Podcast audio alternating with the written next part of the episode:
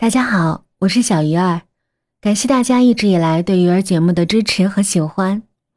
恐怖小姐姐这个专辑已经更新了有一年的时间了，从故事的编辑整理到后期制作，小鱼和身后的小伙伴们都付出了很多的努力，相信大家也看得到。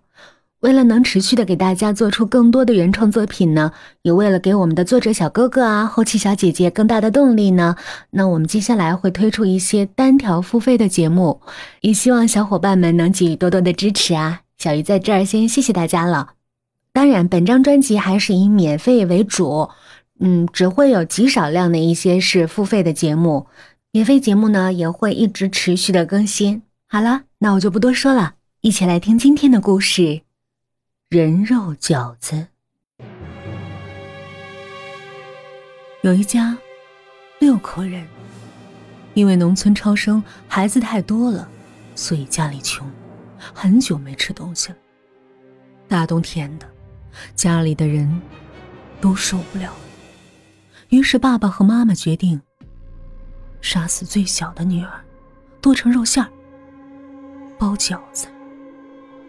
剩下五口人约好，包好的饺子放到地窖里冻着，每天只煮十个饺子，一人两个，而且要等到全员都到齐了，再一起吃。这一天，妈妈照例煮了十个人肉饺子，但是由于爸爸出去找活干了，还没回家，妈妈就把十个饺子都捞起来装进饭盒里，盖上盖子，包上衣服保暖。等到爸爸回来的时候，一家五口准备吃饺子。爸爸把包在外面的衣服解开，掀起一点饭盒盖准备夹饺子，眉头突然一皱，问妈妈：“你，你是不是数错了？今天怎么才下了九个饺子？”妈妈马上瞪大眼睛，伸手拿过饭盒，从边上。边打开一点盖儿，一边说：“不可能，怎么会呢？我每天都数好的，怎么只有八个？”妈妈很奇怪，转头向剩下的三个儿子：“你们谁偷吃了？”三个儿子都摇头否认。爸爸火气上来了，把筷子一甩，把饭盒推给大儿子：“你们说说。”给我数出声，居然还有家贼了！一、二、三、四、五、六、七，啊，怎怎么只有七个？一、二、三、四、五、六，不对呀，我只看到六个。一、二、三、四。五，哎，你们糊涂了吧？这只有五个呀！一家五口数了一个轮回，发现每打开一次饭盒盖子数饺子，饺子就会少一个。五个人面色苍白。妈妈用颤抖的声音说：“不，不，不会是娜娜？”爸爸大手一挥，打了妈妈一个耳光。闭嘴！别瞎说，都装什么神弄鬼？我，我再来数一遍。小儿子把饭盒推给爸爸，爸爸咽了咽口水，把饭盒盖又打开了一角。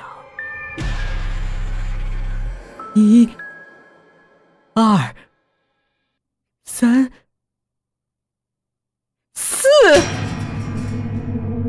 四个。大儿子再也受不了了，尖叫着满屋乱跑，一头撞到了墙上，撞死了。妈妈绝望的捂着脸：“啊，真是难得回来报仇了，是报应啊，报应啊！这饺子少一个，我们不会就死一个吗？”小儿子素来胆大，不信鬼神。胆儿大的伸手拿过饭盒，我不信什么鬼，一定是大家搞错了。我看看。可是，刚打开一点盒盖，就分明看见三个饺子空荡荡的在饭盒里。小儿子瞪大眼睛，捂着嘴，浑身无力地瘫倒在椅子上。年久失修的椅子受不住半大小子的一瘫，失重后仰，小儿子后脑勺一下子磕在了米缸上。妈妈失声尖叫，失心疯一样的再打开盒子一看，只剩下两个饺子。二儿子就是动手剁碎妹妹的人。他开始焦虑的咬着手指甲，终于冲到厨房，用菜刀砍了自己的脖子，鲜血喷了一地。爸爸说不出一句话，看着儿子们一个接一个的死去，颤抖地打开饭盒，打算证实这场饺子复仇。果然，只剩下。一个饺子，妈妈闭上眼睛，拉着爸爸的手，都是我们的错。去吧，去陪楠楠吧。爸爸把饭盒盖彻底打开，翻过来放在桌子上，好像准备好接受这场报应最终的惩罚。他们发现，十个饺子都粘在了饭盒盖上。